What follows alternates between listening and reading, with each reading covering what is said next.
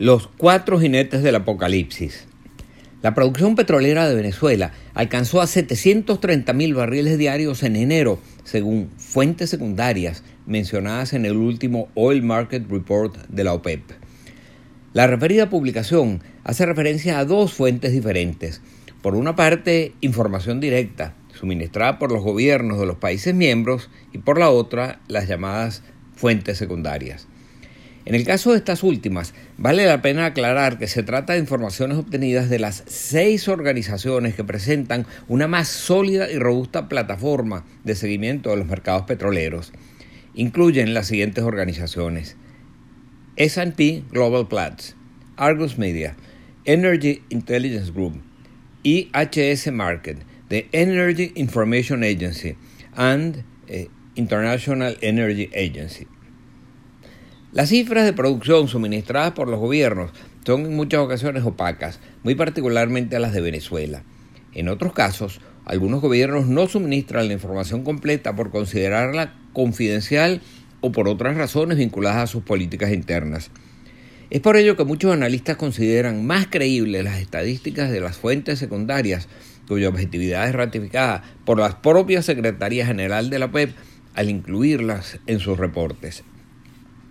En base a las referidas fuentes secundarias, la producción petrolera de Venezuela se ubica en un nivel similar al que teníamos hacia 1945. Es decir, en los últimos 20 años hemos retrocedido 75 años. Se trata de una situación injustificable, por cuanto al ganar las elecciones en 1998, el presidente Chávez encontró una industria en plena expansión y vigorosa, donde gracias a la apertura petrolera se habían suscrito numerosos contratos después de un exhaustivo y transparente proceso de licitaciones, donde se cubrieron todos los extremos legales.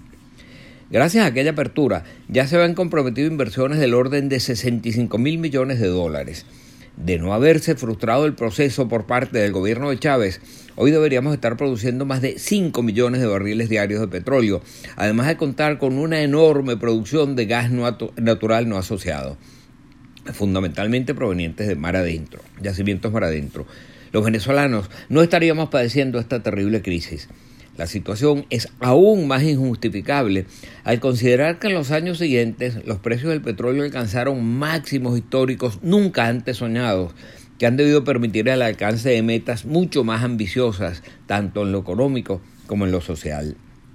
Sin embargo, ahora estamos enfrentados a una industria petrolera arrodillada, semidestruida, a las sanciones, a una guerra de precios desatada por Arabia Saudita en respuesta a la decisión de Rusia de no aceptar nuevos recortes de producción que quería la OPEP, Venezuela se encuentra desprotegida y al borde de un abismo. La absurda crisis económica y la destrucción masiva que en todos los órdenes parece hoy nuestro país, la más profunda de su historia y quizás de toda la región, es íntegramente atribuible a los cuatro jinetes del apocalipsis que vinieron con la revolución y que arrasaron con todo el populismo, la ignorancia, la corrupción y el dogmatismo. José Toro Hardy, editor adjunto de Analítica.